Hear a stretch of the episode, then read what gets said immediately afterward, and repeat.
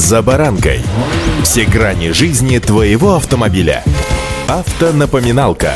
Комментарии экспертов. Советы по обслуживанию автомобилей в программе «За баранкой».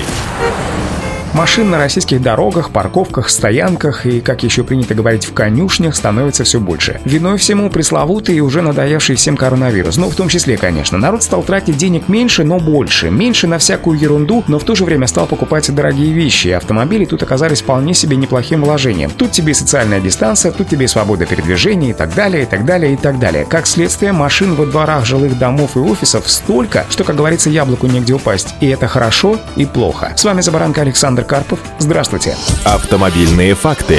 Хорошо, потому что можно только порадоваться, что человек воплотил таки свою мечту в жизни, купил автомобиль. А вот плохо, потому что припаркованные плотником машины становятся помехой для работы служб специального назначения. И я сейчас говорю вовсе не о секретных службах, о которых снимают фильмы. Хотя почему же про эти службы тоже снимают фильмы? Люди, которые в них работают, настоящие герои. Кто-то в белом халате, кто-то в негорючей робе. Понимаете, о ком я, да? Так вот, плотно припаркованные машины иногда просто не позволяют пожарным добраться до высокого этажа многоэтажки или припарковаться максимально близко скорой к подъезду. И ведь водители припаркованных машин вроде как тоже ни в чем не виноваты. Приехали домой, заняли свободную нишу и баиньки со спокойной совестью, ведь ни знаков, ни указателей зачастую во дворах нет. В соответствии со статьей 21 Федерального закона о безопасности дорожного движения, мероприятия по организации дорожного движения внутридворовых территорий улицы, соответственно и дворов тоже, находятся в компетенциях управы района.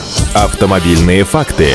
Вопрос дворовой парковки актуален особенно для спальных районов, в которых очень часто количество машин просто превышает количество парковочных мест, и жители просто вынуждены преграждать путь своими машинами автомобилям специального назначения. В Соединенных Штатах, например, ситуации, когда автомобили спецслужб мешают машины граждан, первым разрешено перемещать их и даже таранить чужие машины. В России пока такого закона нет, но есть понятие «крайняя необходимость», уточняют юристы. В Уголовном кодексе есть понятие крайней необходимости, которое обуславливает возможность таранить автомобили. Крайняя необходимость является обстоятельством, которое исключает преступность деяния, то есть делает его вполне законным. Выражается оно в том, что в ситуациях, когда для спасения жизни и здоровья здоровья людей допускается причинение вреда другим интересам граждан. Например, если горит квартира на пятом этаже многоквартирного дома, но подъезд к нему невозможен из-за машины, то пожарные имеют право таранить данную машину, чтобы выполнить свою работу и спасти жизни людей. Однако на деле пожарные так поступают очень редко, потому что боятся юридических последствий. Автомобильные факты.